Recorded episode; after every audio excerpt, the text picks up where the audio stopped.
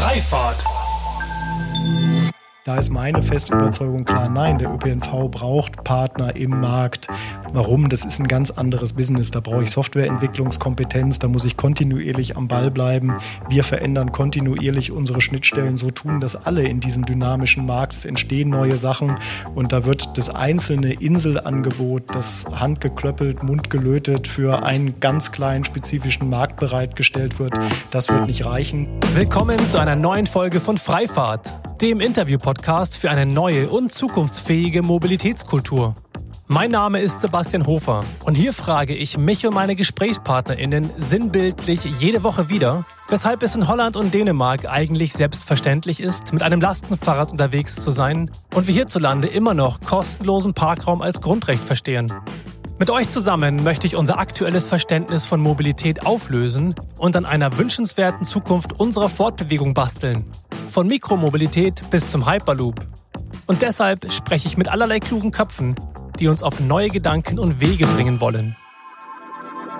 Kann man mittels Simulationen, Prognosen und ausgetüftelten Algorithmen die Ineffizienz im klassischen ÖPNV beheben und einen profitablen Betrieb aufbauen? Wie hoch sind die Entlastungspotenziale von Ride-Pooling? Und wo stehen wir in diesem soziotechnischen Transformationsprozess namens Mobilitätswende eigentlich? Darüber spreche ich in dieser Folge mal wieder mit zwei Gästen gleichzeitig. Und zwar mit der Verkehrswissenschaftlerin Eva Friedrich und dem Chief Product Officer Sascha Meyer von Moja. Moja macht ja so manches anders. Sie fokussieren sich mit Hamburg eigentlich nur auf eine Stadt. Sie entwickeln und bauen für ihren Service extra einen elektrisch betriebenen Minibus und lackieren diesen auch noch goldgelb. Sie haben eine Konzession für 500 Fahrzeuge, brauchen aber laut eigenen Simulationen für ihr Ziel 1% des Mode-Shares in Hamburg zu erreichen, ultimativ ca. 1000 Fahrzeuge auf der Straße. Sie bürden sich die Last des Betriebs selbst auf, mit allem was dazugehört, von den FahrerInnen bis zu den Betriebshöfen. Sie integrieren keine weiteren Modi in ihre App. Kurz gesagt, sie fokussieren sich auf eine einzige, nicht minder komplexe Frage. Ist es möglich, ÖPNV in der Metropolregion Hamburg privatwirtschaftlich und profitabel zu betreiben? Und wenn ja, welche Optimierungsstellschrauben muss man dafür drehen? Es geht um das geliebte Thema der Kannibalisierung des klassischen ÖPNVs, um Akzeptanz auf verschiedenen Ebenen, um autonomes Fahren, um Leerfahrten, um die Zahlungsbereitschaft, um das Verhältnis aus Transportkilometern zu Personenkilometern und warum Autobahnen Lava sind für den Optimierungsalgorithmus. Ach ja, und wir spielen auch ein neues Spiel, nämlich das Mobilitätsquartett. Also dann einsteigen bitte, denn jetzt geht es ausnahmsweise ohne Umweg los mit Eva Friedrich und Sascha Meyer von Moja. Ja, eigentlich hätten wir das Interview mm, ja, am besten in einem von euren Mojas machen sollen, mit einer schönen Stadtrundfahrt. Aber Corona hat es ja leider ein bisschen uns den Strich durch die Rechnung gemacht. Und deswegen sitze ich jetzt bei äh, Sascha und bei Eva im Büro in Hamburg, wobei Eva ja zugeschaltet ist per Zoom. Es ist quasi eine Corona-Aufnahme, eine Pandemie-Aufnahme par excellence. Und deswegen sage ich erstmal schön, dass ich da sein darf und herzlich willkommen zu Freifahrt. Ja, vielen lieben Dank, dass du uns eingeladen hast. Wir freuen uns sehr und sind gespannt auf äh, eine spannende Zeit mit dir. Ich möchte mal mit einer These starten. Und zwar, wenn ich mir euer Angebot so über die letzten Monate und Jahre angucke und nicht nur eures, sondern auch das eurer Konkurrenzunternehmen, dann ähm, würde ich die These formulieren, dass der ÖPNV gewissermaßen den Zeitpunkt verpasst hat, ähm, dynamische Angebote, Ride-Pooling, On-Demand-Angebote selbst zu entwickeln. Und jetzt machen Konzerne wie die Deutsche Bahn mit Yoki, Daimler mit ViaVan und VW eben mit Moja sozusagen ÖPNV selber. Wann und wie kam es bei Volkswagen zu diesem Beschluss, Sascha?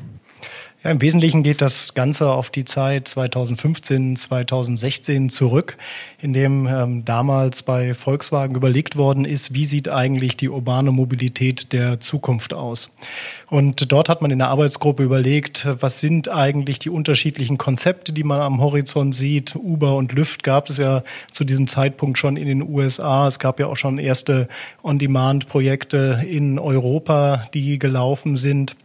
Hailing war natürlich klar ein Thema, aber eben auch äh, Micromobility und ganz, ganz viele andere Alternativen, die man zu dem Zeitpunkt betrachtet hat. Und dann hat man überlegt, was ist eigentlich eine, eine gute und eine, eine gangbare Möglichkeit, auch auf absehbare Zeit ein Produkt in den Markt zu bringen, das innovativ ist, das aber eben auch mit Blick auf die urbane Mobilität in Zukunft funktionieren kann. Also dass genau die Triggerpunkte, die wir alle kennen, Verkehr, Emissionen, ähm, auch Ineffizienz auf den Straßen entsprechend ähm, ein Stück weit beheben kann und somit auch in die Zukunft leitet. Und äh, da ist man eben am Ende dann bei dem sogenannten Pooling, das wir ja heute auch hier in Hamburg und in Hannover betreiben, rausgekommen und hat gesagt, Mensch, also wenn irgendwas Potenzial hat, ohne große Infrastruktur zu funktionieren und wo auch noch eine Lücke besteht, die, die noch nicht intensiv beackert worden ist, dann ist es genau in diesem Gefällt zwischen auf dem einen Seite Taxi mit hohem Komfort und auf dem anderen Seiten den ÖPNV mit einer hohen Grundlast, aber eben auch mit den Nachteilen in Flexibilität und eben auch im, im Komfort. Mm, so eine Produktentwicklung braucht ja immer Zeit und äh, eine gewisse Erfahrung, ähm, diese im Alltag und auf der Straße zu erleben. Äh, was ist denn die große Vision? Also wenn man jetzt mal in fünf oder zehn Jahre Zukunft äh, beamen uns, uns beamen würde, wie würde diese Moja-Vision aussehen? Wie sieht Hamburg aus, wenn ihr euer Angebot vollumfänglich nach eurer perfekten Vision, die ihr euch da zu dem Zeitpunkt ausgedacht habt, ausgerollt habt? Für uns ist wichtig, dass erstmal Verkehr bunter wird dass wir wegkommen von ähm, den, den rein heute dominierenden Individualverkehr, den wir auf den Straßen sehen, sondern dass wir ein Angebot in die Städte bringen, das einfach breit ist. Weil wir wissen, die Kunden in der einen Situation interessieren sich eben mal für einen komfortablen Dienst, auf der anderen Seite wollen sie vielleicht auch einen günstigen und einen verlässlichen Dienst, der sie ins Büro jeden Morgen bringt und mal wollen sie auch einfach Spaß haben und äh, mit einem Scooter in die Innenstadt fahren. Und wir glauben erstmal daran, dass es nachher der Mix ist, der entscheidet, dass die Menschen sich wegbewegen von dem eigenen Auto und wir dann auch in den Städten richtig was bewegen können. Und sicherlich hoffen wir natürlich, dass wir dann auch mit unserem Produkt da eine Rolle spielen können. Deswegen sind wir angetreten, deswegen arbeiten wir hier so die letzten Jahre hart daran und werden es auch in der Zukunft tun, zu sagen, wie können wir es eigentlich schaffen, einen effizienten, aber auch einen Dienst, den die Kunden einfach gut finden, auf die Straße zu bringen. Kann man das irgendwie konkretisieren? Also ihr habt jetzt ja eine Zulassung für 500 Fahrzeuge. Ähm, wenn ich jetzt vergleiche mit der Hamburger Hochbahn, die ihr hier ÖPNV betreibt, dann sind die irgendwie bei um die 1000 Fahrzeugen. Das heißt, ihr ist nicht mehr so weit, bis ihr quasi Fahrzeugtechnik eigentlich ähnlich groß seid wie jetzt der größte ähm, Busbetreiber in der Stadt. Also kannst du das konkretisieren, wie das genau aussehen wird dann? Also fahren dann, sehen wir dann in Hamburg in der, der Situation noch, noch viele hunderte Fahrzeuge mehr? Ist die ganze Stadt voll mit autonomen goldenen ähm, VW Moja-Bussen oder wie genau ähm, kann man sich das vorstellen? Ja, unsere Gefäße sind natürlich erstmal kleiner. Das heißt, bei uns passen sechs Personen rein. Das ist was anderes in Linienbus, der so zwischen 50, 70 zum Teil dann natürlich auch deutlich mehr Personen transportieren kann. Und für uns ist gar nicht entscheidend, wie groß ist die absolute Flottengröße, weil selbst wenn wir heute in der Konzession 500 Fahrzeuge haben und wir haben auch 500 Fahrzeuge auf unseren Betriebshöfen, die bringen wir ja nicht blind in den Verkehr, sondern wir schauen uns genau an anhand von Vorhersagemodellen, feststellen anhand von der faktischen Nachfrage, wann brauchen wir denn wie viele Fahrzeuge auf der Strecke und so versuchen wir auch dann unsere entsprechende Auslastungsplanung zu machen. Und deswegen ist für uns einfach entscheidend zu sehen, wie entwickelt sich der Nachfragebedarf auf der, auf der Kundenseite. Also sprich, wie viele Menschen wollen denn wirklich mit Moja fahren, was für uns klar ist. Richtig Spaß macht's natürlich, wenn eine hohe Nachfragedichte da ist, weil dann haben wir auch eine Chance, mit möglichst geringen Umwegen ähm, entsprechend viele Menschen in unsere Fahrzeuge zu bringen und dann wird die ganze Sache richtig effizient. Und wir haben uns als Ziel gesetzt, grob ein Prozent ähm, Modalsplit-Anteil ähm, auch in Hamburg zu erreichen. Und äh, da wissen wir so ganz grob von den Simulationen, auch von den verkehrswissenschaftlichen wissenschaftlichen Analysen, die gefahren worden sind, dass wir dort grob bei tatsächlich 1000 Fahrzeugen wären, um ähm, diesen, diesen Impact auch zu machen. Mhm. Jetzt ist es ja ähm, so, dass genau diese, diese 1% Modalsplit und die 1000 Fahrzeuge ja ähm, ergänzend zum ÖPNV stattfinden sollen. Das ist ja immer so die, die Vision, die auch kommuniziert, dass es irgendwie keine Kannibalisierung ist vom ÖPNV, sondern Ergänzung sein soll. Ähm, ich frage mich bei dem Ganzen immer so ein bisschen, wo dann die, ähm, wo das Angebot stattfinden soll. Und das ist ja auch einer der häufigsten Kritikpunkte, gerade aktuell, dass darüber gesprochen wird, ähm, solche Ride-Pooling-Ansätze braucht man nicht in der Innenstadt. Andere sagen, man braucht sie nur im ländlichen Bereich. Jetzt hat ähm, der CEO von Clever Shuttle in der Folge 38 davon gesprochen, dass der Impact eigentlich vornehmlich in der Innenstadt lern- und erlebbar ist und man dann im Nachhinein in sozusagen Randgebiete gehen kann. Wie ist da euer Standpunkt dazu?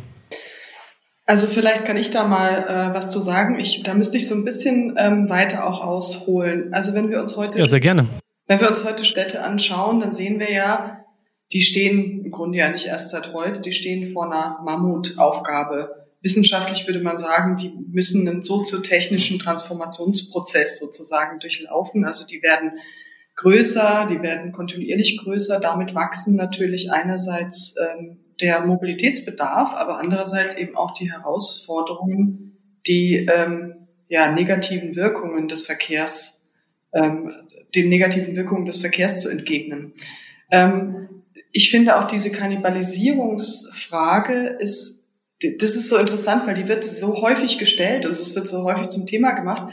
Ich glaube, die Frage an sich ist eigentlich ein bisschen falsch. Es geht doch am Ende jetzt auch erstmal darum, eine attraktive, flexible und komfortable Alternative zum Privat-Pkw zu schaffen.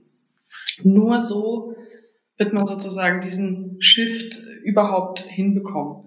Das heißt, und das ist ja auch im Grunde schon lange Konsens, der äh, ÖPNV mit seinen äh, Massenverkehrsmitteln muss das Rückgrat sein. Es kann gar nicht anders sein. Wir ver vertragen ja auch gar nicht viel mehr äh, Individualverkehrsmittel auf unseren Straßen. Aber daneben muss es eben auch ja, eine attraktive Alternative, eine Option zum privaten Auto geben. Und da setzen sozusagen ja auch die neuen Sharing-on-Demand-Mobilitätslösungen an.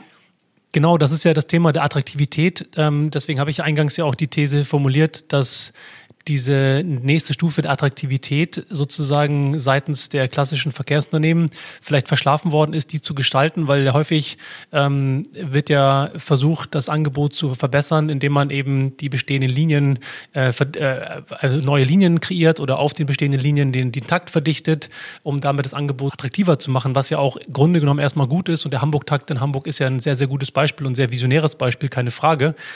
Gleichzeitig ähm, bleibt ja aber genau die Frage, wie erhöht man die Attraktivität?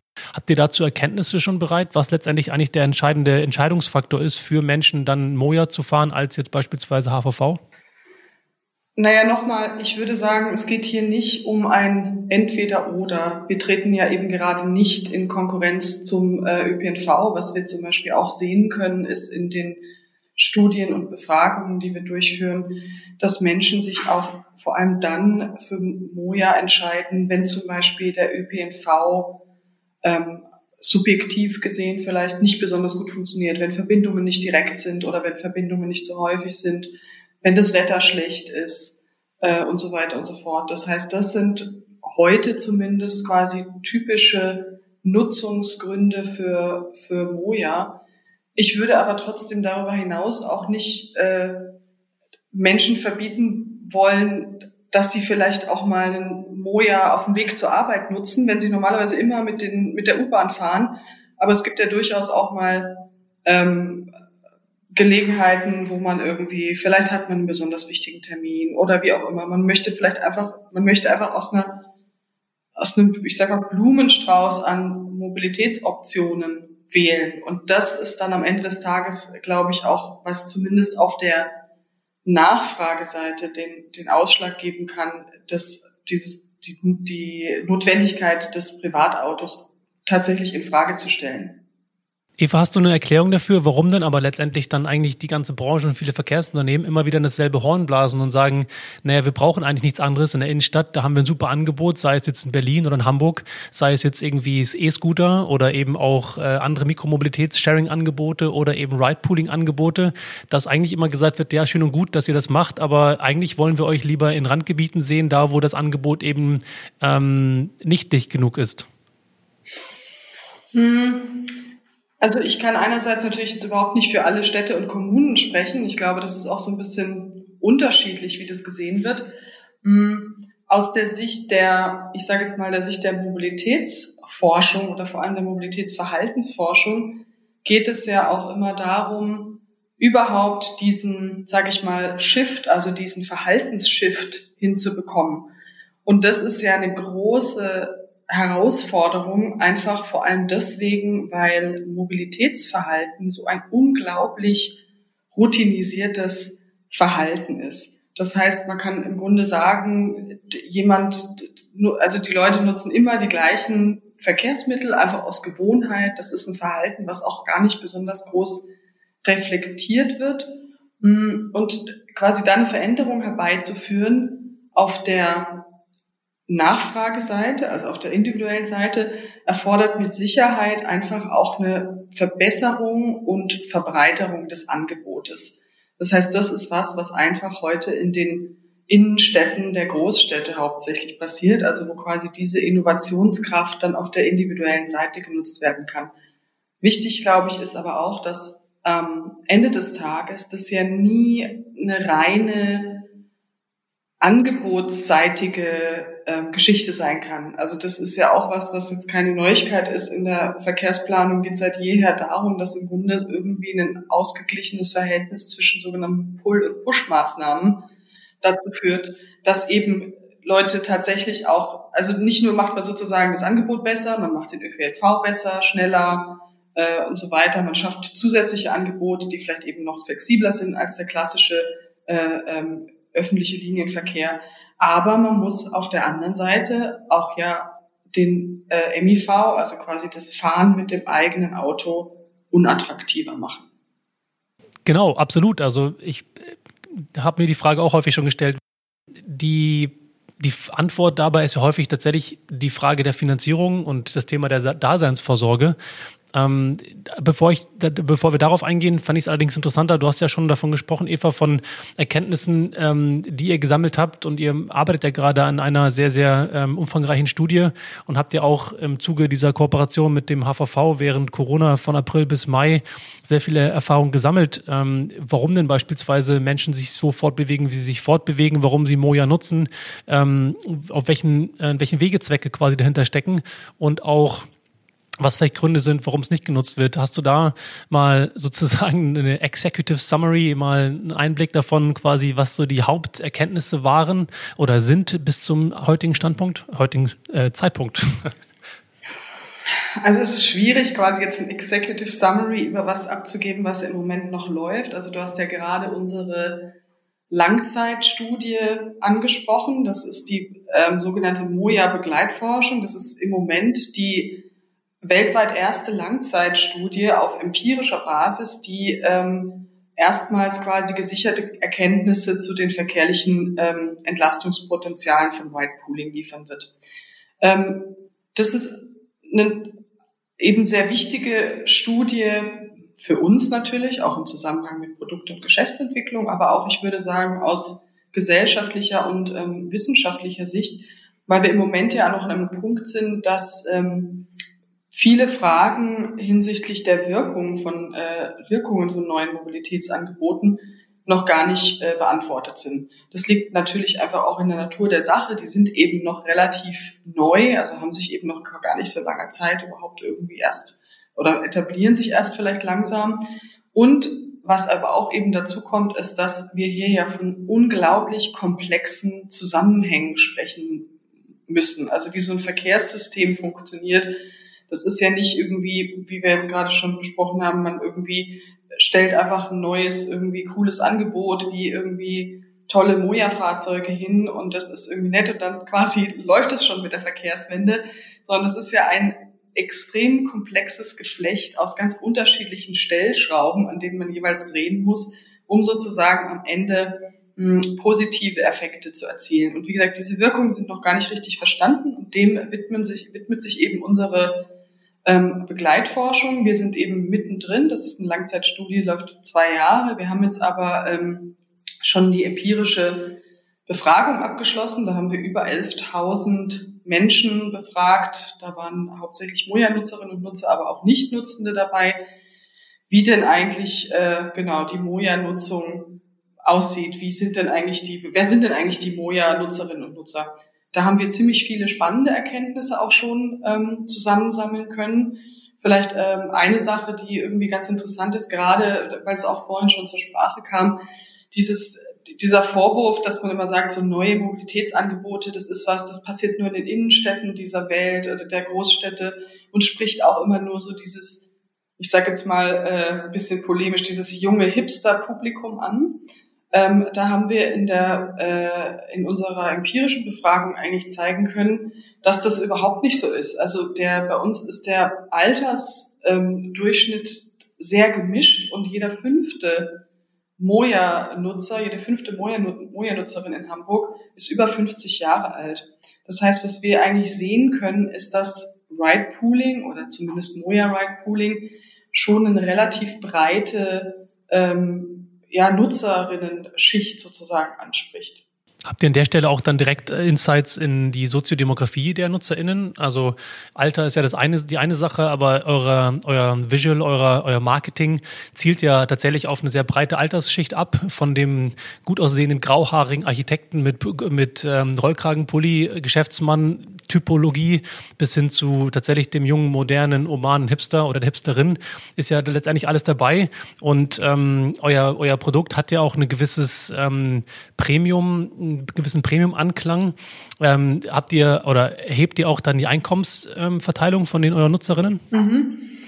Also wie gesagt, wir sind im Moment auch noch mittendrin in den Auswertungen, aber ähm, was wir auf jeden Fall eben auch machen, ist, dass wir uns innerhalb dieser sehr breiten Nutzerschicht sozusagen anschauen, wie kann man das denn weiter ausdifferenzieren? Also welche eins, also spezifischen Nutzergruppen verstecken sich denn hier jetzt eigentlich genau? Und eine Gruppe, die wir uns zum Beispiel schon genauer angeschaut haben, war die der Mobilitätseingeschränkten. Die machen zwar insgesamt vielleicht noch nicht einen besonders großen Anteil aus, aber ähm, was wir hier sehen können, ist, dass das Menschen sind, die Moja besonders häufig nutzen. Also im Vergleich sozusagen zum, sag ich mal, typischen Nutzer oder zum nicht eingeschränkten Nutzer sehen wir hier zum Beispiel eine höhere Nutzungshäufigkeit obwohl gleichzeitig in der Soziodemografie, zum Beispiel beim Einkommen, die eher quasi ähm, äh, niedriger sind als die nicht eingeschränkten. Die sind auch immer einen Tick älter. Ähm, und das ist auf jeden Fall sehr spannend für uns und natürlich auch, glaube ich, eine spannende Erkenntnis für ja, eine Stadt wie Hamburg natürlich oder auch Hannover, aber auch in zukünftige Kommunen, dass wir schon zeigen können, dass äh, Ride-Pooling ganz offensichtlich eine sehr attraktive Mobilitätsoption ist für Menschen, für die das Unterwegssein tendenziell eher beschwerlich ist. Jetzt habt ihr in diesem Pilotprojekt, von dem ich schon gesprochen habe, mit dem HVV jetzt von April bis Mai während Corona, in der Hoch dem Lockdown, ja auch sehr viele interessante Insights gesammelt. Und eine Sache, die ich interessant fand, ist, dass ja die Fahrten als HVV-Abonnentin im Wesentlichen umsonst war ähm, und sonst eben zwischen 0 und 6 Uhr nachts pauschal für 4 Euro nutzbar war und ja eine enorme Nutzung da war. Ich habe gesehen, da waren ähm, 60.000 Fahrten habt ihr absolviert und ähm, ähm, 70.000 Personen wurden befördert. Das ist ja in der Kürze der Zeit sozusagen, sind das ja enorme, ähm, enorme Zahlen. Ähm, und ich habe mich gefragt, ob die Tatsache, dass da die, die 4 Euro Beschränkung, dieser Pauschalpreis und ähm, die Tatsache, dass es kostenlos im Rahmen des HVV-Tickets war, ob das letztendlich eigentlich so die Kernerkenntnis ist, zu sagen, wenn das stattfindet, dann wird das auch in der Höhe und in dem Umfang genutzt. Sicherlich wissen wir ja, dass es eine Korrelation zwischen Nutzungshäufigkeit und dem Preis gibt, der dahinter liegt. Vielleicht nochmal drauf reinzugehen, damit wir genau wissen, worüber wir gerade sprechen. Ähm, in der Corona-Krise, also genau von April bis Ende Mai, haben wir im Auftrag der Stadt einen Mobilitätsdienst im gesamten Hamburger Stadtgebiet erbracht und der wurde eben mit 100 Fahrzeugen ähm, über die gesamte Zeit, wie du gesagt hast, nachts entsprechend ähm, durchgeführt. Und dieser lief eben sehr gut, gut an und äh, ein wesentlicher wesentlicher Punkt ist natürlich das, was du sagtest, mit einem HVV-Ticket konnte man eben entsprechend gratis ähm, mitfahren. Und da haben wir gesehen, dass es eben genau genutzt wurde, auch als Alternative, um in der Stadt, wo eben auch die Verbindungen entsprechend schlecht waren, ähm, zu auch den Arbeitsplätzen zu kommen, aber auch eben andere ähm, Wegezwecke in der Stadt zu erfüllen. Es waren eben nicht nur ähm, Schichtkräfte, die jetzt zur Schicht gefahren sind, aber die haben wir eben auch gesehen. Und klar ist der Preis da ein, ein wichtiger und attraktiver Punkt gewesen, weil man natürlich nochmal einen deutlich besseren Service geliefert bekommen hat. Aber man muss eben auch sagen, das Grundangebot ist natürlich dann auch sehr bestechend, weil man in der Nacht natürlich gute Fahrzeiten hat. Ähm, wir hatten Pooling zu diesem Zeitpunkt auch bis zu 50, 60 Prozent dann in den, in den nutzungsstarken Stunden. Also sprich, es sind auch einzelne Umwege gewesen, aber es ist eben auch eine sehr komfortable und eine sehr sichere Fahrt gewesen. Und man hat natürlich auch eine sehr direkte Verbindung gehabt. Und gerade wissen wir, nachts sind natürlich die Umsteigeverbindungen wenig attraktiv. Ich stehe im Kalten, ich stehe äh, auch ein Stück weit im Dunkeln im wahrsten Sinne des Wortes, muss lange warten und äh, da ist das Produkt natürlich auch gut positioniert. Wir wissen aber auch, wir fahren ja auch so nachts. Und wir verdienen ja auch Geld, weil wir zu einem höheren Preis als 0 Euro fahren. Und auch dort sehen wir ja, dass Kunden das entsprechend in Anspruch nehmen. Also ja, gibt es da eine Abhängigkeit, die ist naturgemäß, die kann sich jeder vorstellen. Aber es ist eben nicht nur so, dass man äh, eben mit äh, einem Nulltarif das anbieten muss, damit es auch genutzt wird. Was war denn der Grund, dass äh, das nur nachts angeboten werden sollte? Die Idee war ja von der Stadt entsprechend dafür zu sorgen, dass für die Menschen, die in kritischen Berufen arbeiten, auch entsprechende ähm, leichte, zugängliche und attraktive Option da ist. Und es gab noch weitergehende Überlegungen zusammen mit der ähm, mit dem HVV, auch entsprechend dann ähm, in einer langen Ausbaustufe, zu dem es ja Gott sei Dank nicht gekommen ist, ähm, entsprechend auch gegebenenfalls Buslinien eher zur Verstärkung in den Morgenstunden einzuführen, um dann ähm, Abstände halten zu können. Wie weit das umgesetzt worden ist, das, das entzieht sich sogar tatsächlich unserer Kenntnis. Ein Thema, das ich immer wieder höre in meinem Umf im Umfeld, ist ähm, die Fragestellung, ähm, wie attraktiv oder wie viel Umweg man sozusagen bereit ist, in Kauf zu nehmen für im Prinzip etwas günstigeren Preis als ein Taxi. Gleichzeitig aber man ja weiß, dass man bei einem Moja mehr bezahlt als jetzt für eine ganz normale Fahrt mit der, mit der U-Bahn oder mit dem Bus. Ähm, ich bin mir sicher, dass ihr da in dem Bereich relativ viel rumexperimentiert habt in den letzten Monaten und Jahren, seit ihr in Hamburg und Hannover am Start seid. Da würde mich doch brennend mal interessieren, ähm, welch, gibt es da so eine Art Sweet Spot sozusagen, was eigentlich die Zahlungsbereitschaft ist für so eine Fahrt und äh, welche Umweg-Akzeptanz Kundinnen äh, in Kauf nehmen zu bereit sind? Die Sweet Spots gibt sicherlich. Ähm, ein wichtiger Punkt ist aber hier, dass es nicht so trivial ist zu sagen, dieser Sweet Spot gilt für alle, sondern es ist natürlich eine hoch individuelle äh, Fragestellung, wo der genau liegt. Das hängt vom Wegezweck ab, das hängt von der persönlichen Einkommenssituation ab, das hängt aber auch ähm, von, von äußeren Umständen ab. Also fahre ich nachts und es ist drei Uhr und ich habe nicht sonderlich viele Alternativen.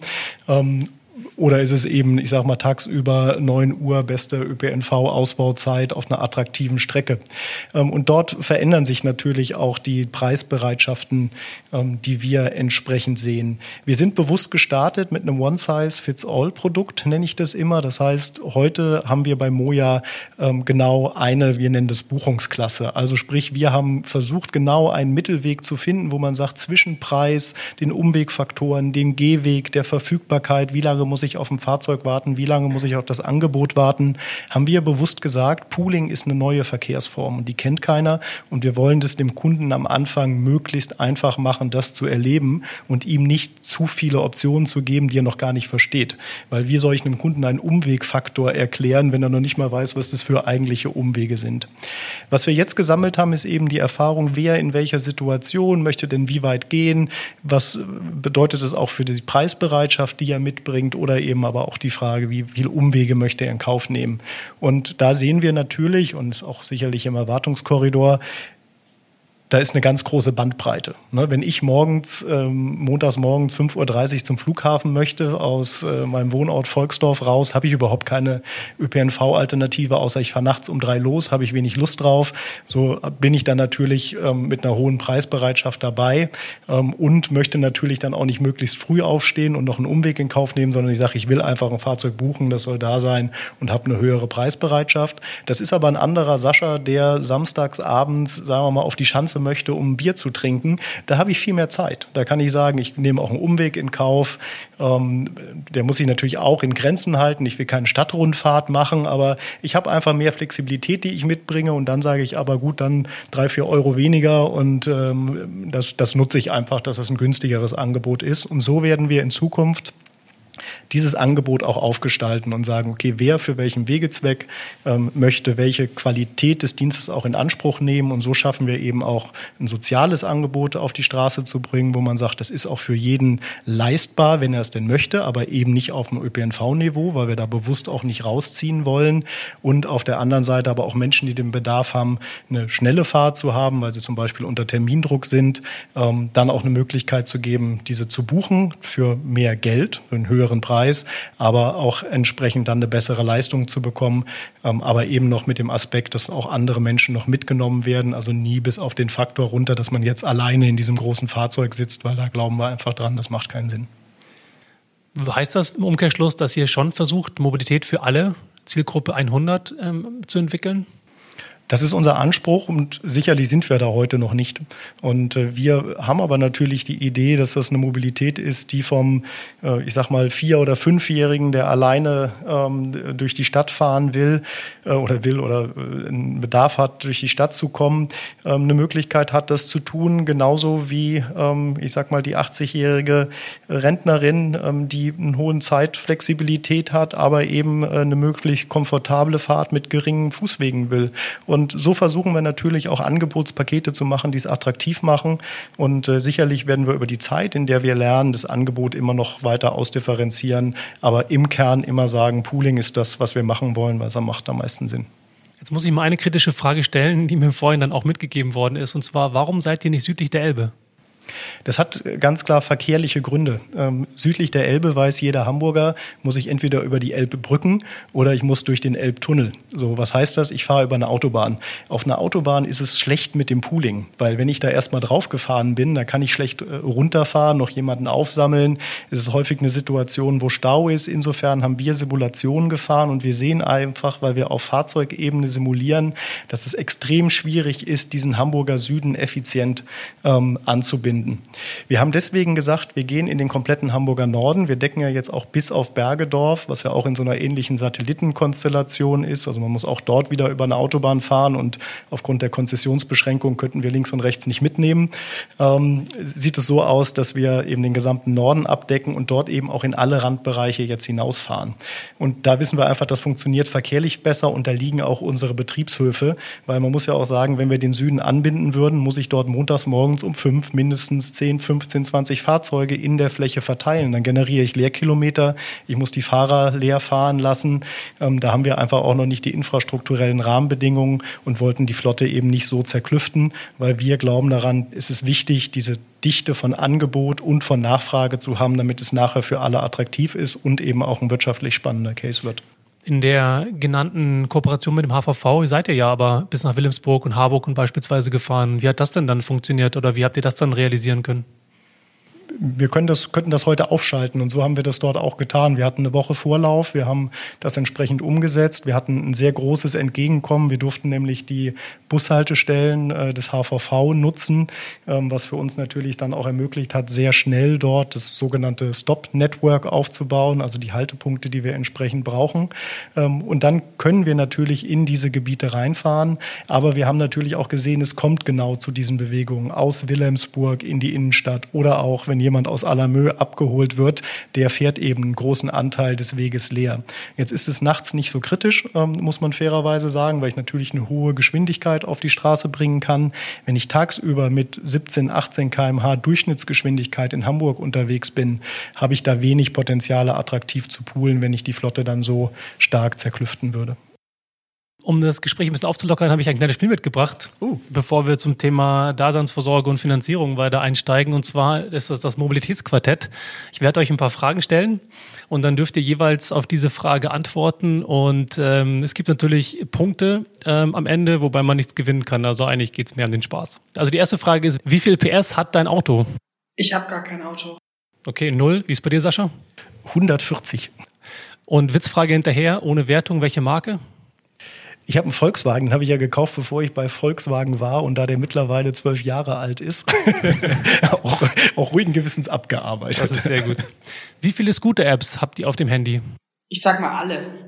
Null, wenn man die Aggregatoren nicht mitzählt. Also tatsächlich ja, in Hamburg äh, nutze ich die Kollegen von Freenau, um ja. Scooter zu buchen. Ansonsten wohne ich leider außerhalb des Gebietes, in dem die abgestellt werden. Insofern bringt es mir nicht so viel. Okay. Ähm, wie viele Tage sind verstrichen, seitdem ihr das letzte Mal euer Fahrrad genutzt habt? Null. Ich bin heute mit dem Fahrrad zur Arbeit gefahren. Auch null. Ich habe heute meine Kinder in die Kita gebracht mit dem Fahrrad und auch wieder dreimal abgeholt.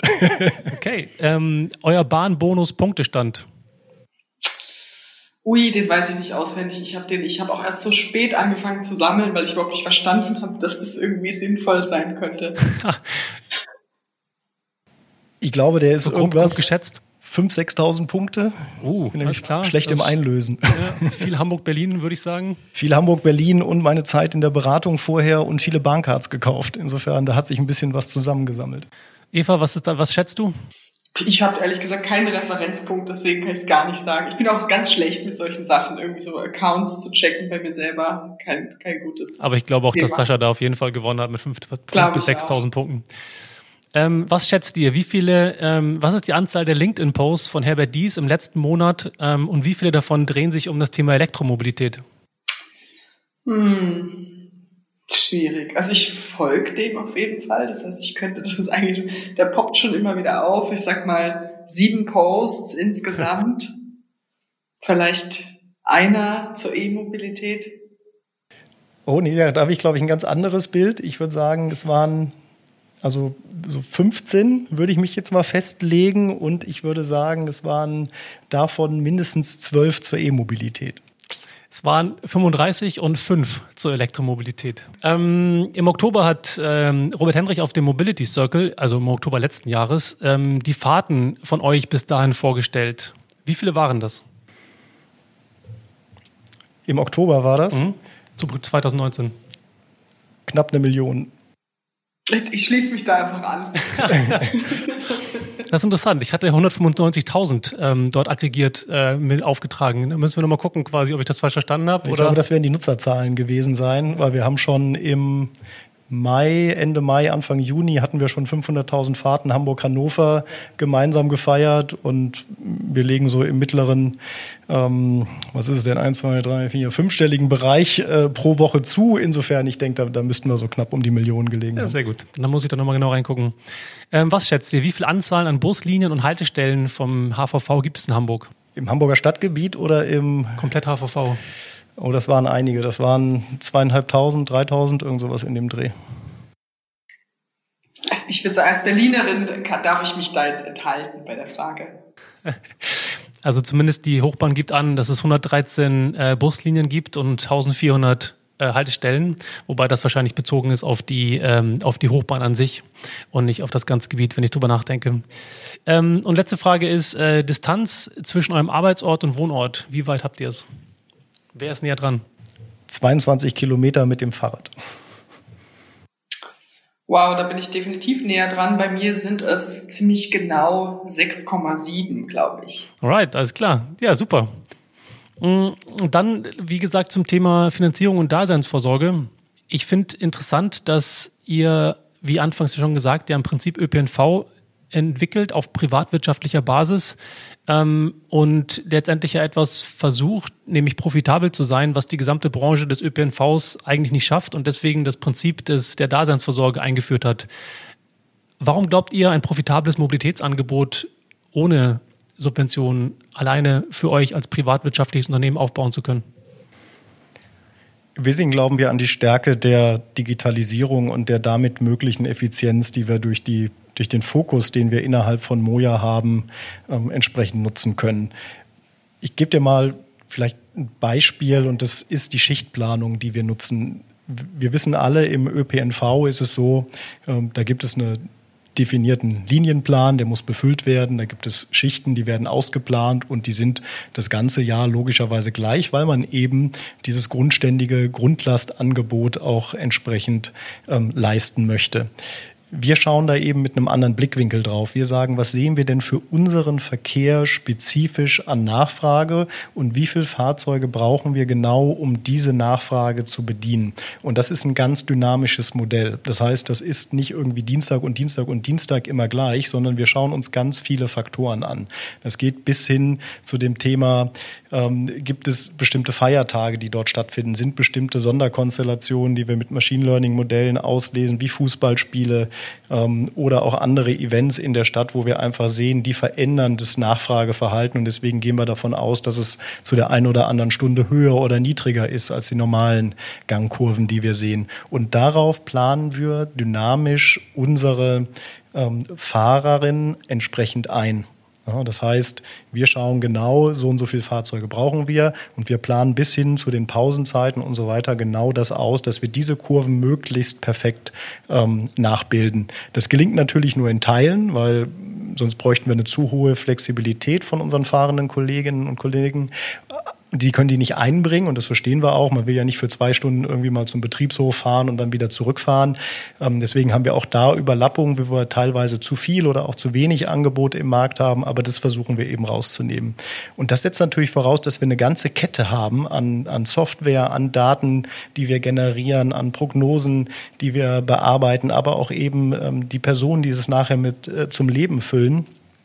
Und das muss alles aufeinander abgestimmt sein. Und das ist eben ein Ansatz, den der ähm, ÖPNV so klassischerweise nicht kennt. Und deswegen sind wir auch in diesem Modell unterwegs, dass wir sagen, wir wollen diese schwere Bürde des Betriebs selber verstehen, selber aufbauen, komplett digitalisieren, damit wir eben die Möglichkeit haben, alles, was, was irgendwie denkbar ist, auch tatsächlich zu nutzen. Und da arbeiten wir hart dran. Und tatsächlich ist für uns der kleinste Teil das, was man so auf seinem Telefon hat oder das, was man im Web buchen kann. Das ist einfach nur die, die, die Front nach außen. Die richtige Magie, die wir so sehen, die passiert eigentlich hinter den Kulissen dieser Angebotssteuerung, in der Schichtplanung, auch in der entsprechenden Management der Fahrzeuge, in der Ladeeffizienz. Das sind für uns alles Kernthemen, wo wir sagen, dort können wir ganz viel Effizienz heben. Ihr habt ja begonnen mit auch der Ansage, dass ihr autonom fahren wollt. Ähm Jetzt ist es allerdings so, dass das autonome Fahren offensichtlich länger braucht als vor zwei, drei Jahren so gedacht. Welche Rolle spielt diese Technologie denn bei eurem Angebot?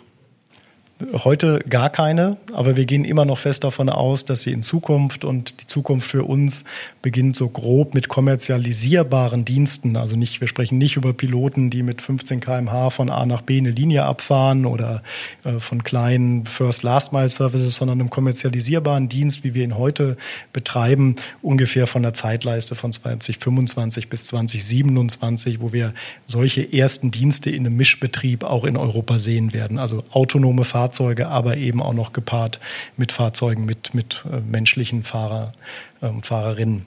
Und das ist für uns so eine Zeitleiste, wo wir sagen, auf die entwickeln wir jetzt. Auch mit unseren Partnern in der Volkswagen-Gruppe arbeiten wir darauf hin, dass das möglich wird.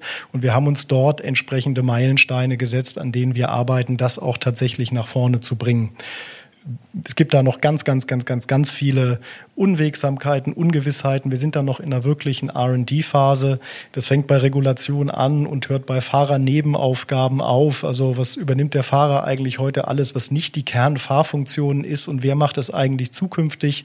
Das ist ein ganz breites Feld, bis halt eben auch Situationen wie sicherheitsrelevante Fragestellungen. Was macht man denn, wenn in dem Fahrzeug was passiert, was man nicht möchte? Ja, beispielsweise da eine Schlägerei entsteht. So wie erkennen wir das eigentlich? Wie gehen wir damit um?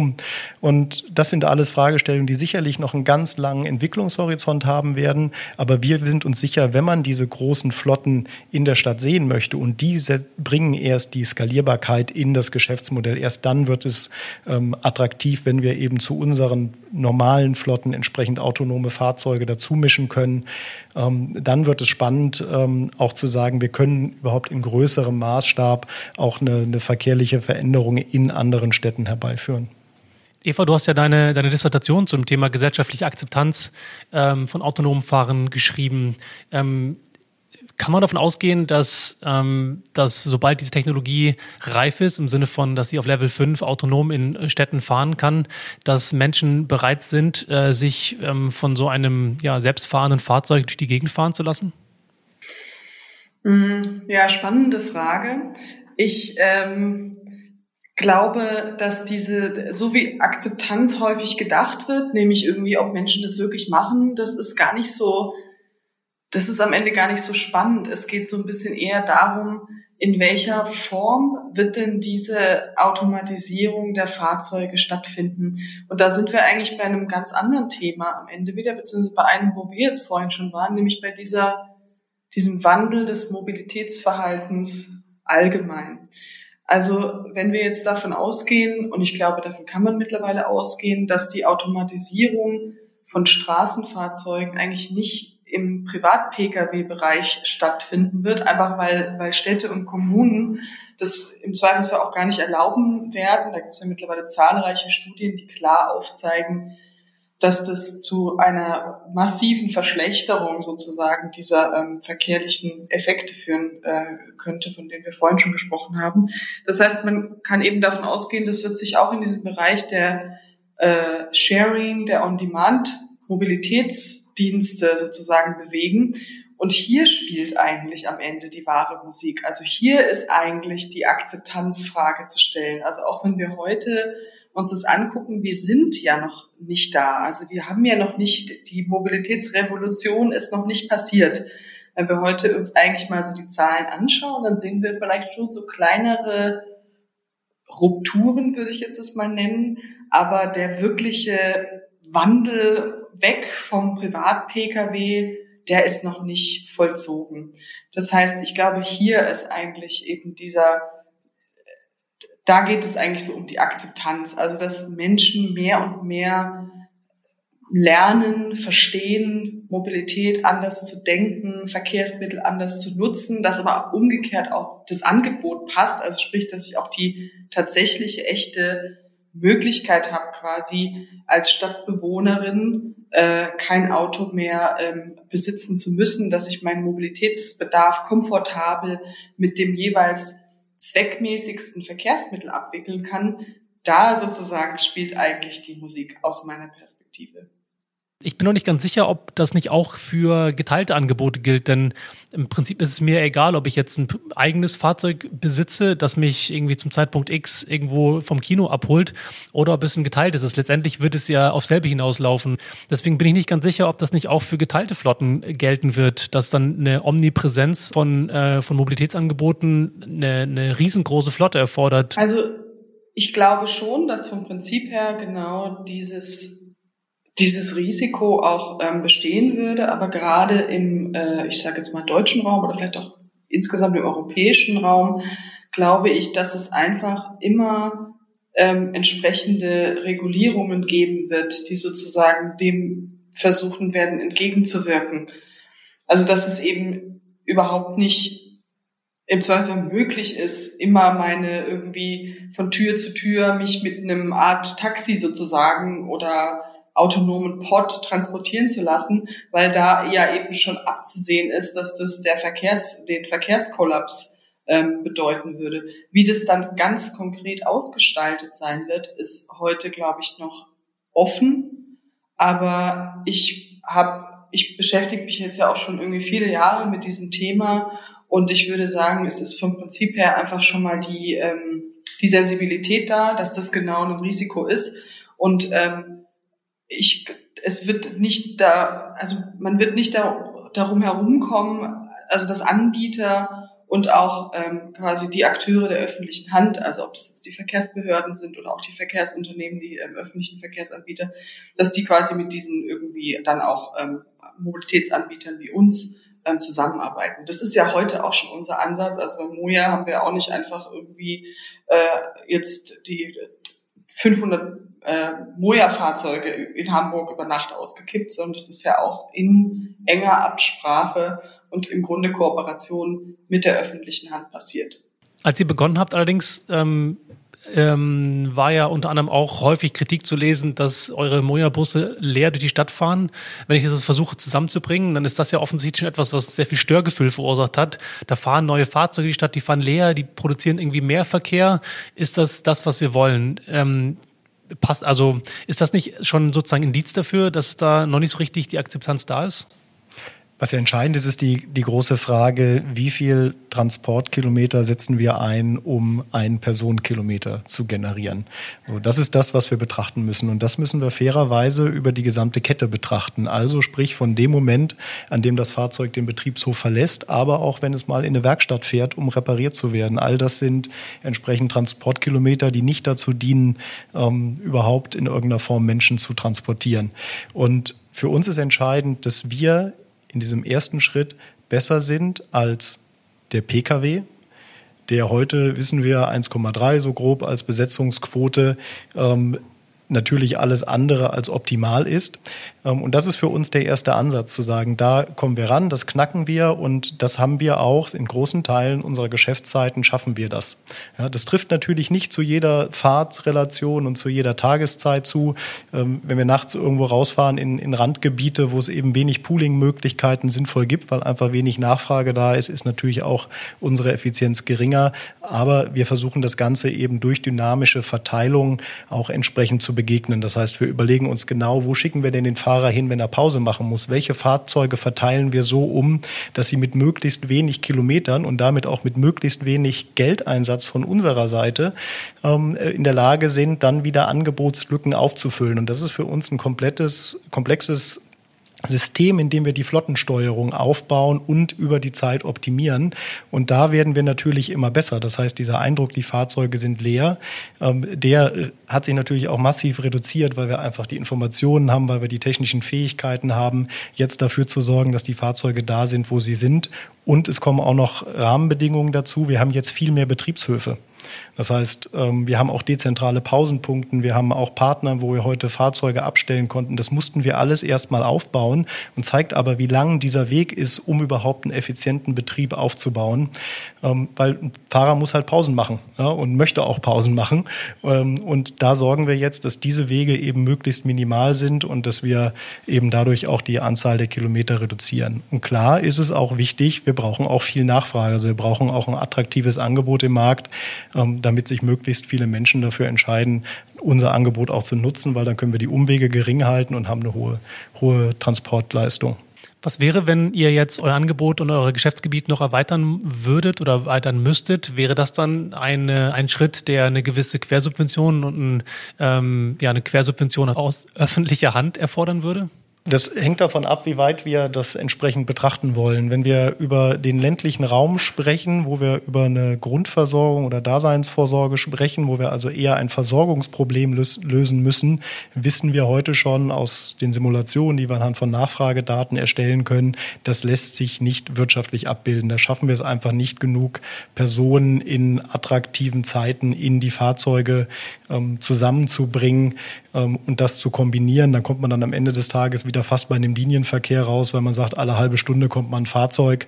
Ähm, dann hat man dann relativ wenig äh, gewonnen aus einer Optimierungsperspektive. Von daher sehen wir diesen, diesen nicht urbanen Raum ähm, so, dass er eben entsprechend nur dann aus der Daseinsvorsorge ähm, bedient werden kann und das erfordert entsprechend Subventionen. Was für uns spannend ist, viel mehr als die Daseinsvorsorge, ist die Frage, was finden wir für attraktive Mischmodelle, aus der einen Seite aus dem ÖPNV mit einem privaten Anbieter. Sprich, ist es, gibt es eine langfristige Perspektive, in der man sagt, nicht effiziente Buslinien nachts müssen wir nicht mehr anbieten, weil es gibt Moja als eine Alternative. Und somit wird es auch für den ÖPNV-Betreiber attraktiv zu sagen, Mensch, du kriegst eigentlich das höherwertigere Produkt. Die Kosten sind gleich, weil bei mir in Volksdorf der 174er Bus, der ist nachts auch mit ein, zwei Personen besetzt. Da habe ich auch eine Exklusivfahrt, aber in einem viel größeren, teureren Fahrzeug und auch mit einem entsprechenden, ähm, mit einem entsprechenden Fahrerin entsprechend im Fahrzeug. Und da können wir natürlich eigentlich ein besseres Angebot äh, bilden, ähm, gerade in solchen nachfrageschwachen Zeiten für den ÖPNV, wo die größten Gefäße keinen Sinn machen. Habt ihr auch mal simuliert, was es macht, was, welchen Effekt es hätte, wenn man sowas wie eine, eine City-Maut hätte oder Einfahrtsbeschränkungen für private Mobilität? Weil ich vermute mal, dass viele der Probleme, von der du sprichst, damit zusammenhängen, dass einfach die Alternative im ländlichen Gebiet im, mit privatem Pkw zu fahren, weil es eben möglich ist, ähm, dazu führt, dass eine Alternative nicht wirklich genutzt werden würde. Wir träumen eher davon, dass es so etwas gibt, logischerweise. Das heißt, äh, es ist natürlich klar, auch das, was du sagtest ähm, zum Thema autonome Fahrzeuge und deren Impact, da muss es natürlich auch entsprechende Gegenbewegungen geben. Das ist das Thema Parkgebühren, das ist das Thema, wie du sagst, City-Maut. Nur ist es für uns mühselig, das zu simulieren und deswegen tun wir das eigentlich nicht, ähm, weil wir sagen, gut, das sind Rahmenbedingungen, die müssen aus einem politischen Kontext gesetzt werden. Die können wir gar nicht ähm, bewegen. Was wir machen, ist die Frage, wie viel können wir denn aus dem bestehenden Nachfragemodell heute auch entsprechend begeistern, statt Individualverkehr äh, Moja zu nutzen und was ist die Angebotsdichte, die Angebotsqualität, die wir dafür brauchen. Und so schauen wir eher von der Angebotsseite drauf und weniger aus einer regulatorischen Perspektive, was wäre, wenn. Eine Sache, die mich immer wieder ein bisschen skeptisch macht, wenn ich höre, dass Automobilkonzerne beginnen, ähm, Mobilität neu gestalten zu wollen ähm, und davon sprechen, dass jetzt sozusagen das Verkaufen eines Fahrzeugs nicht mehr die Zukunft bedeutet, sondern im Prinzip das Teilen von Mobilität, das die Erhöhung von der Ressource, die dort gebaut wird. Ähm, hin zu eben geteilten Angeboten wirkt immer so ein bisschen für mich wie so ein Feigenblatt im Zuge der Mobilitätswende. Der ein oder andere Mobilitäts- oder äh, Automobilkonzern wendet sich ja auch schon wieder ab von dem ganzen Thema. Und wenn ich mir mal angeguckt habe, quasi, was äh, sozusagen an Umsatz bei rumkommen könnte, wenn man irgendwie davon ausgeht, dass man irgendwie fünf bis zehn Euro pro Fahrt verdient, dann habt ihr vielleicht irgendwie zehn Fahrgäste pro Stunde, dann hätte man ähm, ähm, irgendwie einen Umsatz von 50 bis 100 Euro pro Stunde, das auf ähm, irgendwie, je nachdem wie, wie, viel, wie viel Stunden pro Tag gefahren werden, kommt man halt auf irgendwie auch einen Umsatz pro Fahrzeug pro Jahr äh, von vielleicht einer halben Million. Und wenn ich jetzt, was man so hört, was eure Fahrzeuge kosten, wie viele die, ähm, wie viele davon auf der Straße stehen und notwendig sind, frage ich mich manchmal so ein bisschen, ob der Business Case tatsächlich aufgehen kann und ob das vor dem Hintergrund meiner Hypothese, dass vielleicht einfach VW sich gedacht hat, irgendwas müssen wir machen und fairerweise machen sie ja auch im Zuge der gesamten Gesamtlandschaft mit der ID-Linie und mit WeShare und so weiter ja relativ viel im Vergleich zu anderen. Also insofern ist das, ähm, ist das schon beachtlich. Ähm, gleichzeitig bleibt so die Frage schon ein bisschen offen. Wie, wie steht ihr so dazu als, als ähm, Corporate Startup? Was für uns erstmal wichtig ist, unsere Mutter ist ein Automobilhersteller. Punkt. Ja, das Kerngeschäft einer Volkswagen-Gruppe ist es, Autos herzustellen und diese zu verkaufen. Und das tun sie in ganz, ganz großem Maßstab. Und ich bin davon überzeugt, und das ist meine persönliche Meinung, dass das auch sehr lange noch Bestand haben wird, weil in einer ländlichen Konstellation ist das Fahrzeug, das privat besitzte Fahrzeug keine schlechte Möglichkeit, Mobilität bereitzustellen und die für ganz breite Massen der Bevölkerung auch zugänglich zu machen. Klar müssen wir an den Antrieben arbeiten, der Wechsel zur Elektromobilität ist klar, ähm, auch mit dem entsprechenden sauberen Strom, den wir brauchen, um diese Fahrzeuge zu betreiben. Aber das ist für uns erstmal entscheidend. Es wird aus meiner Perspektive immer noch lange einen Markt geben, auch für, für PKWs. Und das macht auch Sinn, eben um den ländlichen Bereich und suburbanen Bereich ähm, anbieten zu können. Anders sieht es aus in den Städten. Und in den Städten ist es ja eine Frage, was wollen wir als Gesellschaft und was wollen wir als Individuen, wie sich unsere Stadt entwickelt. Und dort ist eben ganz entscheidend, wie die Menschen auch abstimmen werden. Wir haben jetzt mit Moja ein Angebot geschaffen und das zu nutzen ist etwas, was die Menschen für sich persönlich entscheiden können. Und deswegen haben wir die Begleitforschung aufgesetzt, um auch genau das rauszufinden. Was passiert da eigentlich? Was ist dafür notwendig? Und wir versuchen eben diese Verkehrsform anzubieten, zu sehen, funktioniert sie. Wir arbeiten hart darauf hin, auch zu sagen, sie durch den Einsatz von autonomen Fahrtechnologien attraktiver zu machen aus einer wirtschaftlichen Betrachtung. Ähm, und so kann natürlich ein Konzern wie Volkswagen auch im urbanen Raum attraktiv bleiben, wenn Menschen sich gegen das eigentlich heute bestehende Kernprodukt ähm, richten.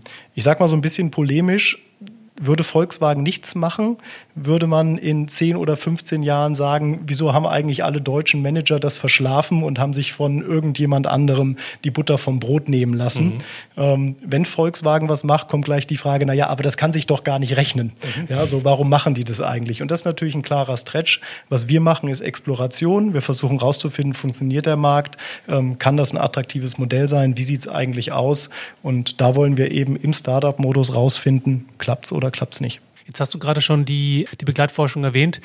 Was macht ihr denn, wenn sich herausstellt, dass euer Angebot keine Entlastungspotenziale bietet? Gibt es dort Metriken, Eva, anhand derer das Ganze gekippt wird und gesagt wird, okay, alles klar, wir machen nicht weiter? Mm, also erstmal würde ich nochmal darauf zurückkommen, was ich vorhin schon gesagt habe. Das Ganze ist ja eben ein sehr komplexes Zusammenspiel von ganz unterschiedlichen Einflussfaktoren und damit eben auch Wechselwirkungen in einem System. Das heißt, Moja Ride Pooling alleine ist überhaupt nicht in der Lage, und das ist ja sozusagen auch nicht so, wie wir angetreten sind oder so unser Anspruch, jetzt das gesamte Verkehrssystem in Hamburg ähm, zu revolutionieren oder quasi im Alleingang die Verkehrswende ähm, aufzugleisen. Das ist ja auch was, was, also das ist ja auch kein Anspruch zum Beispiel der, der Stadt. Sondern du sprichst ja von diesem 1% Mode-Share, ne? Das ist ja so euer Ziel, von dem ihr spricht. Ja, aber trotzdem ähm, ist ja auch gerade in Hamburg, tut sich ja im Moment auch sehr viel in der, also durch die quasi den, den neuen Koalitionsvertrag Verkehr, da sind ja jetzt sehr ambitionierte Ziele formuliert worden, quasi diese Verkehrswende tatsächlich voranzutreiben. Und Ride Pooling wird immer nur ein spezifischer Baustein sein, sozusagen auf dem Weg dorthin. Aber es ist auch klar, dass sozusagen die anderen Stellschrauben ebenfalls gedreht werden müssen. Das heißt, der Hamburg-Takt zum Beispiel ist ja, ist ja ein ganz, also der wesentliche Kernelement sozusagen dieser ähm, Verkehrswende, zumindest für die nächsten Jahre. Also eben gleichzeitig das Angebot besser zu machen und aber eben auch immer wieder, ähm, darauf muss man immer wieder auch zurückkommen, den MIV unattraktiver zu gestalten. So, das heißt, wenn man jetzt einfach nur den Status quo fortschreiben würde und dann eben sozusagen nur dieses eine winzige Schräubchen dreht, Angebot Ride Pooling existiert, ich glaube, dass man da keine massiven positiven verkehrlichen Effekte erwarten kann. Das ist völlig unstrittig. Beim, beim Stichwort ähm, äh, Hamburg-Takt fällt mir dann direkt auch das Stichwort HVV Switch ein. Ihr seid ja die ersten, der erste Mobilitätsplayer, das erste Angebot in der Aggregator-App von der Hochbahn namens eben oder vom HVV, HVV Switch, ähm, neben dem eigenen Angebot. Ähm, und die erste Frage, die mich interessieren würde, ist der Funktionsumfang zwischen den, zwischen eurer eigenen nativen App und zwischen dem, was integriert ist in der HVV Switch App, ist ja ein bisschen anders. Beispielsweise gibt es ähm, nicht die Möglichkeit, Gutscheincodes ähm, auszuwählen oder auch zu sagen, dass ich einen Kindersitz brauche. Ähm, was ist der Grund dafür, dass es nicht eins zu eins gespiegelt ist? Mhm. Der Grund ist, dass ein HVV-Switch-Kunde ein HVV-Switch-Kunde ist. Das heißt, er ist für uns ähm, eine anonyme Person und HVV-Switch tritt an dieser Stelle ein als eine Art Vermittlerplattform, die uns nachher den eigentlichen Transportauftrag übergibt, den wir dann erfüllen.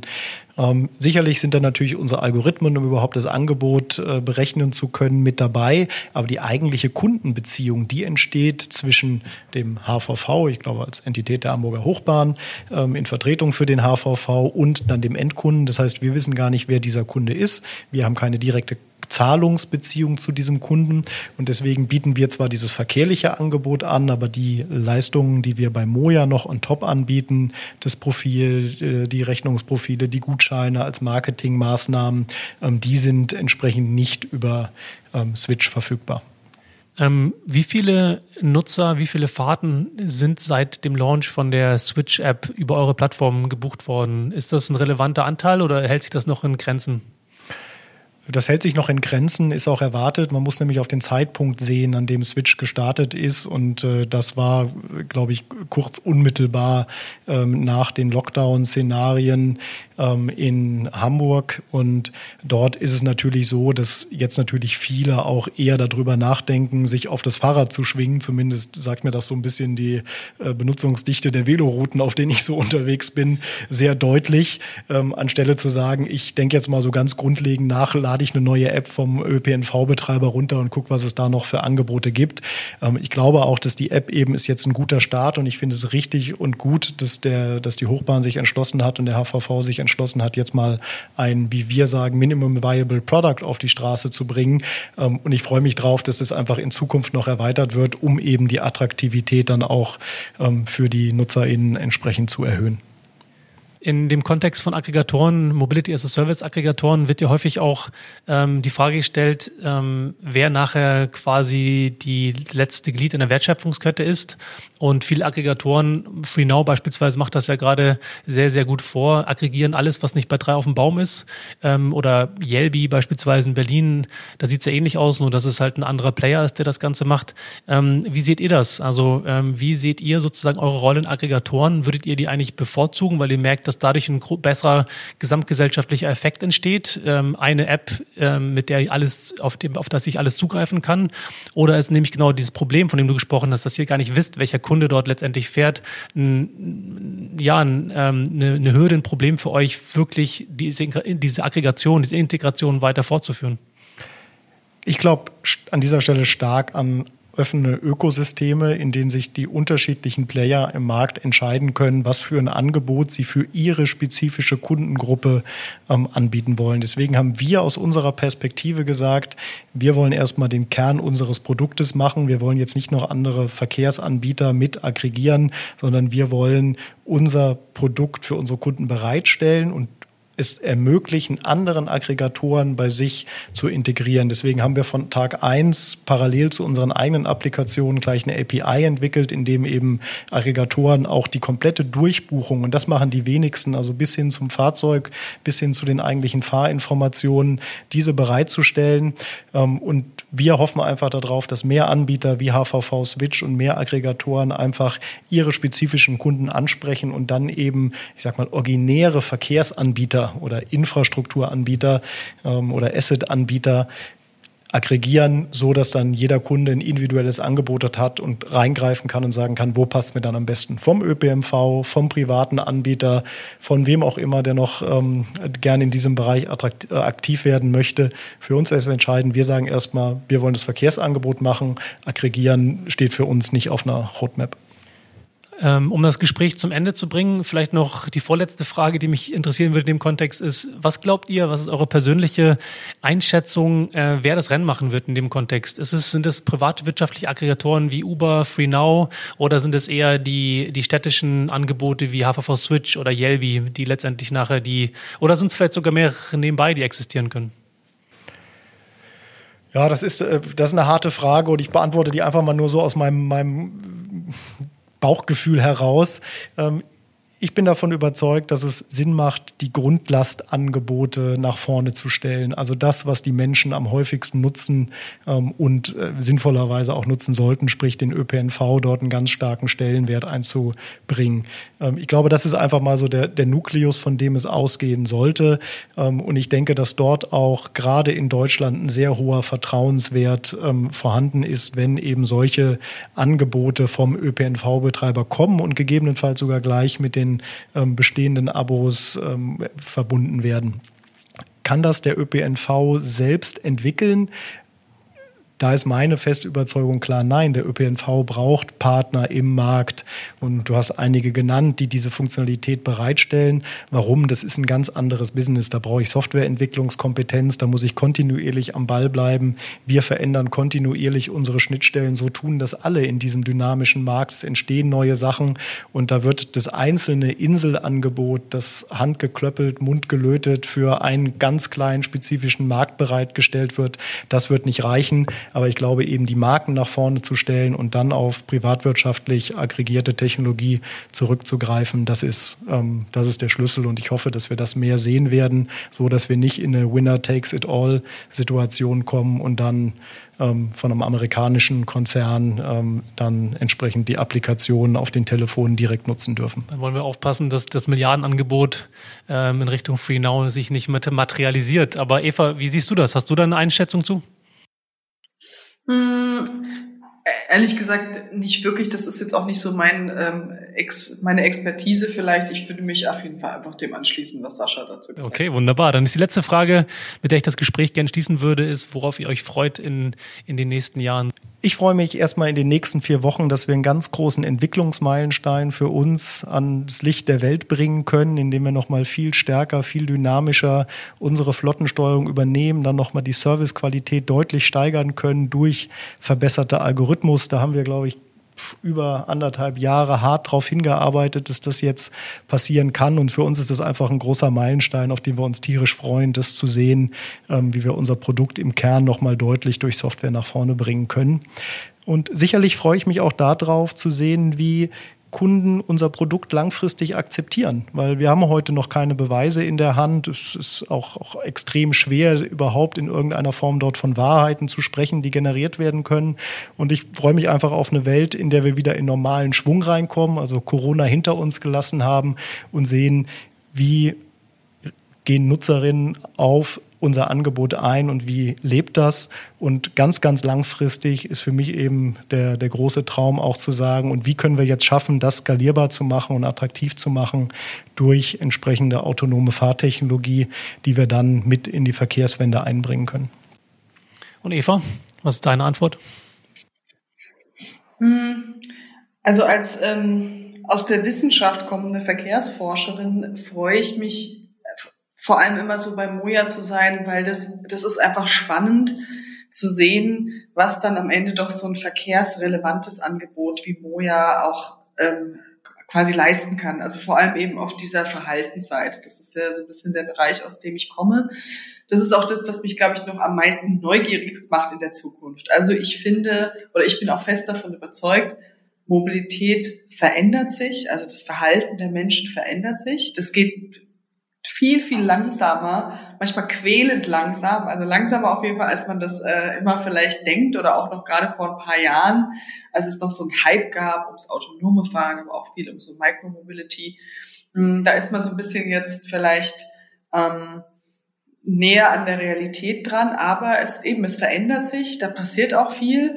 Ich muss auch ehrlich sagen, dass, obwohl ich mich selber natürlich auch drauf freue, wenn wir Corona irgendwann hinter uns gelassen haben, aber aus Mobilitätsforschungssicht ist auch das eine sehr spannende Zeit in Wirklichkeit. Also auch hier kann man vielleicht schon sagen, Mobilität hat sich, also hat sich tatsächlich einfach verändert jetzt in dieser Zeit, in der Lockdown-Zeit natürlich noch mal mehr, aber ich bin auch fest davon überzeugt, dass es bestimmte Bereiche geben wird, da bleibt was zurück. Also da wird sich auch das Verhalten auf eine bestimmte Art und Weise verändern. Das können wir jetzt auch noch nicht hundertprozentig absehen, aber es, es zeichnen sich schon bestimmte Richtungen oder Linien ähm, ab. Und auf jeden Fall eine Sache, die, glaube ich, auch gerade so neuen Mobilitätsanbietern oder neuen Mobilitätsangeboten ein bisschen in die Hände spielen könnte, ist, dass jetzt das erste Mal seit langer Zeit in großem Umfang diese Mobilitätsroutinen, also dieses stark habitualisierte Verhalten auch ein Stück weit in Frage gestellt ähm,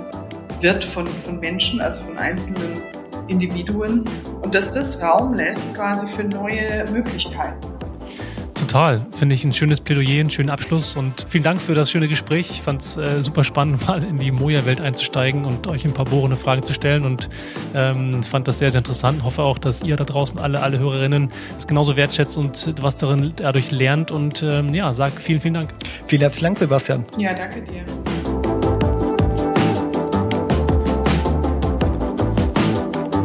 Vielen Dank fürs Reinhören. Ich hoffe, die Folge hat ein bisschen polarisiert und Fragen beantwortet oder immerhin aufgeworfen. Wenn ja, dann schreibt mir doch direkt. Und in der nächsten Folge spreche ich mit Sophia Gross-Fengels, einer weiteren Mobilitätsforscherin, welche sich in ihrer Dissertation mit einer neuen Landlust und der dazugehörigen Mobilität beschäftigt hat. Denn es wird mal Zeit, so richtig aufs Land zu fahren und darüber zu reden, wie die Mobilität der Zukunft dort aussehen kann, soll oder muss. Wenn euch das interessiert, dann hört doch mal wieder rein. Und wenn dir die Folge gefallen hat, dann freue ich mich wie immer natürlich auch über deine Unterstützung. Am einfachsten geht das, wenn du bei Spotify oder in deiner Podcast-App auf Abonnieren klickst und natürlich auch mit ein paar Sternchen und einem Kommentar bei Apple Podcasts. Außerdem freue ich mich, wenn du diesen Podcast fleißig weiterempfiehlst. Wenn du Kontakt aufnehmen möchtest, findest du mich bei LinkedIn, Instagram oder Twitter unter dem Namen Freifahrt. Das war es für heute mit Freifahrt. Mein Name ist Sebastian Hofer und ich freue mich, wenn du in der nächsten Folge wieder reinhörst und sage gute Fahrt und lass die Haare wehen.